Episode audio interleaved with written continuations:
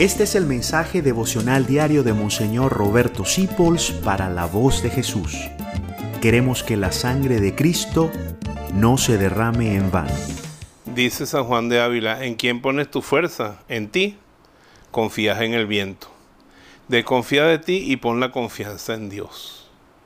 Eso dice San Juan de Ávila.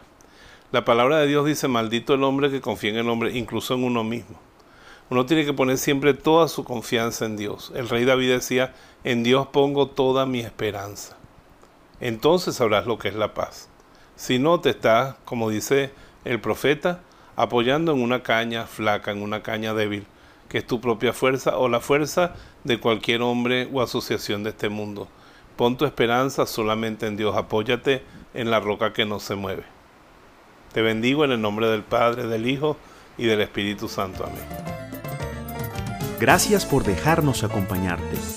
Descubre más acerca de la voz de Jesús visitando www.lavozdejesús.org.be.